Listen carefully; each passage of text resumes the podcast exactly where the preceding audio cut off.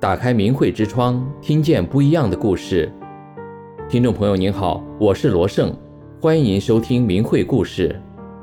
宋朝有一名威震天下的大将军曹彬，他帮助宋太祖赵匡胤开疆扩土，平定天下，战业彪炳，功勋卓著，立下了许多汗马功劳。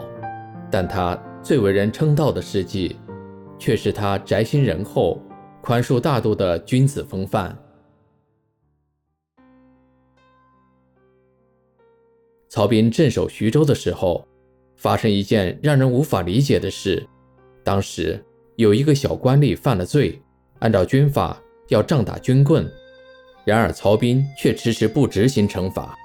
小官吏以为自己逃过一劫，觉得曹彬软弱可欺，依旧不当一回事，把军法当作儿戏。一年过后，曹彬突然下令把小官吏抓了起来，结结实实打了一顿军棍。许多人都觉得莫名其妙。有人问曹彬：“如果要惩罚，为什么要拖到一年以后才杖打他呢？”曹彬解释说：“当时我听说此人要娶媳妇，如果那时候处罚他，他家里的人一定会认为娶了个丧门星，怪罪他克夫，才会害曹彬被杖打，这会让他的媳妇活不下去。所以我把这件事缓下来办。”现在打他也没有破坏军法。身旁的人听到后恍然大悟，都说曹彬能设身处地为人着想，而他仁厚的性情也表现在征战的沙场上。有一次，他率军征伐南唐，当时南唐后主李煜昏庸误国，宋兵一举攻克首都金陵，并不是一件困难的事情。可曹彬采取长期围困的战略。还屡次要求部队要暂缓攻击敌方，曹彬还多次派人劝说李煜，情势到了这个地步，南唐灭亡是必然的。如果你能够归顺宋朝，可以避免满城人民生灵涂炭，这是最好的选择。就在李煜还在垂死挣扎，金陵城很快就被攻破时，曹彬突然说他生病了，不能出来指挥作战。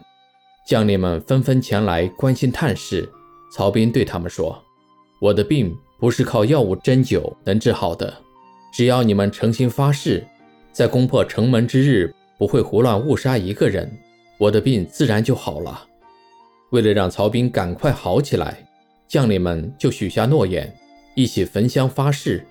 第二天，曹彬说自己病好一点，就开始部署总攻。到了第三天，金陵城终于被攻破了，李煜也就无奈投降了。自从曹彬出师征伐到凯旋归来，宋朝军队都敬畏服从他的命令，没有随意杀害一人，江南的君臣百姓也保全了性命。曹彬对待每一个人都以谦恭有礼的态度推己及人，无论对方是手无寸铁的百姓，还是位高权重的高官，如果他在路上遇到其他士大夫的车子，总是将自己的车马避开，让出道路给对方通行。而且，他从不直呼手下官吏的名字。每当有下属来禀告事情，他都要整衣戴冠后才慎重接见，让属下人员感觉自己备受尊重。宋太祖赵匡胤未称帝前，曹彬担任他的典掌禁卫军。当时有不少王公大臣。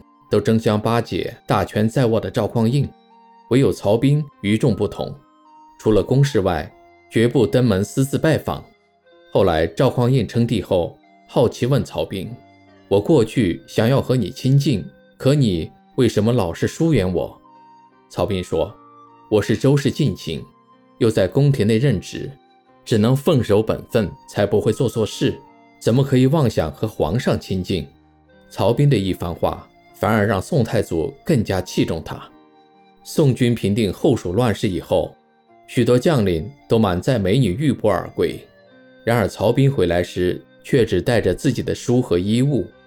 他虽位高权重，但家无余财，因为他领取的薪俸大多给了自己家族的亲人。宋太祖见他立了大功，想升迁他的官职，曹彬却再三推辞。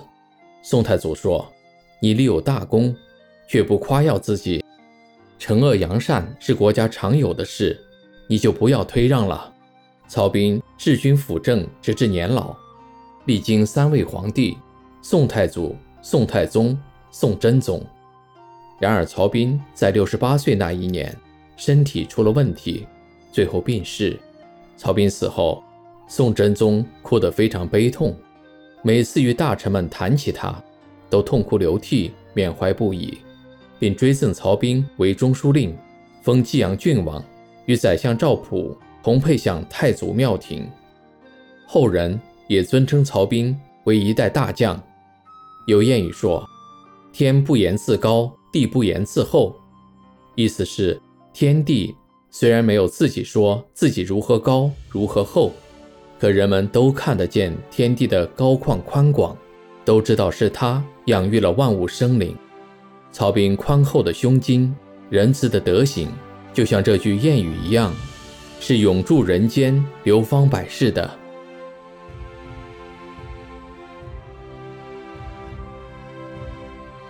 这一期节目就到这里了，感谢您的收听，我们下次再见。